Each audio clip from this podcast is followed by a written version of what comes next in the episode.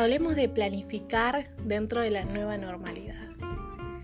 Y con esto hacer una conjunción dentro de los conceptos y los marcos teóricos brindados dentro de un espacio que nos dota de herramientas para desenvolvernos en nuestras prácticas.